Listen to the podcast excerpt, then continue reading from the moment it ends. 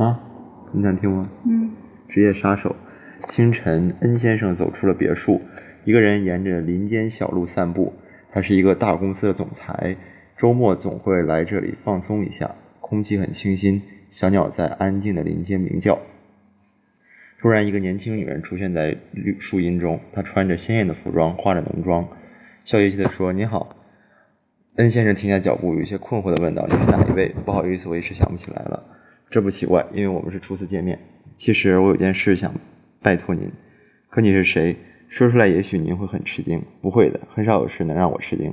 我是职业杀手。”女人简洁的回答，简洁的答道。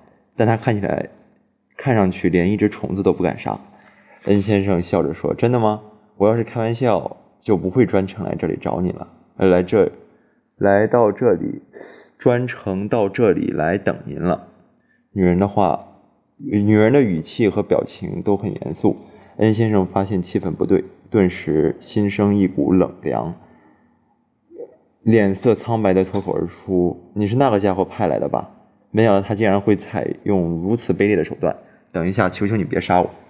见他苦苦哀求，女人说：“您误会了，我是有事来拜托您，并不是来杀您的。”如果我是来杀您的，您现在已经不在了。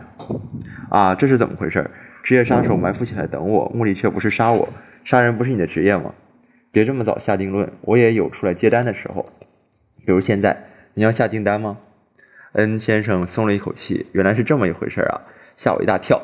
但是我现在没有工作给您。您别隐瞒了，您刚才不是说了那个家伙吗？那个家伙是 G 集团的总裁吧？嗯，对 G 集团而言，我们是最大的竞争对手。为了在竞争中胜出，他们不择手段。而对于我们公司来说，这集团也是最大的竞争对手。私下坦白跟你说，我也希望他死。女人两眼放光，向前探出身子，这份工作让我来做吧。恩先生重新端详了一下女人，依然觉得她不像是干这种事、干这种活的人，也不像有部下跟着他办事儿。他思考了一下，然后说：“虽然这个机会很难得，但还是算了吧。你怎么让我完全信任你呢？”万一搞砸了，我委托你的事儿事情暴败露了，那我就完蛋了。我还不至于要冒这么大的风险，风险杀他。您说的对，不过请不要光凭在小说和电视上看到的情节来想象杀手的工作。用枪和毒药杀人、制造车祸等这些容易被人识破的老套手段，都不是我们的作风。那么放远点儿，那么你们是怎么杀人的呢？我会让对方病死。绝对不让人怀疑是谋杀。恩先生皱起眉头，苦笑了一下。别开玩笑了，不可能有这样的方法。首先，怎么会让怎么让对方生病呢？通过诅咒之类的。越说越离谱了，你是不是疯了？还是去医院看看病吧。仿佛没看到恩先生的嘲讽的目光，女人继续说：“诅咒听起来老掉牙，那我换个说法吧，就是通过巧妙的手段增加对方的压力，使其心脏衰弱而死。按照现代医学定义，所谓压力。”你的话一，你的话一下子让人很难懂啊。简单的说，就是让对方自然死亡，是吧？可这还是很难让人信服。会那么顺利吗？任先生双手抱在胸前思考着。有人似乎察觉到他内心的想法。你是不是担心我光说不做，拿到钱就一走了之？请放心，事成之后我再，我再支付，呃，事成之后再支付我的酬劳即可，不需要定金。可是。我向您保证，在一定期限内完成，快的话三个月之内。如果能宽限到六个月，我一定能把事情做得滴水不漏。你可真自信呢？如果你季先生的太太不是，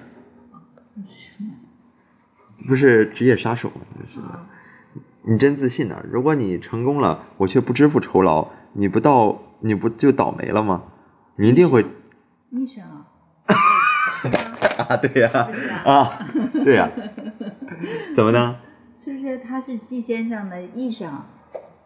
他了解季先生的身体状况。对，你听着吧，你一定会支付的。你在看到了我的手段之后，恩先生慎重的考虑了一会儿，点了点头。这样的话，我就试试看，那就试试看吧。如果成功的话，我会支付你酬劳的；失败了也不亏。如果事情败了，我，别留下什么会把我牵连进去的证据，那就请您拭目以待。女人快步离开了。恩先生不久就把这件事就忘了。然而四个月之后，他看到了一条新闻：这集团这集团的总裁因为心脏疾病医治无效，死于医院中。对此，警察并未怀疑，也没有进行调查，葬礼也顺利的办完了。几天后的清晨，恩先生在别墅附近散步的时候，又在林间小道上遇见了那个女人。这次是恩先生主动打的招呼。真没想到你的手段这么高明，托你的福，我们公司可以赢过这集团这集团了。但这真让人难以置信。呃，跟我向您保证的一样吧。那么，请您支付酬劳。恩先生心想，如果拒绝支付的话，自己有可能被诅咒而死。女人拿到钱，与恩先生告别之后，就去了城里。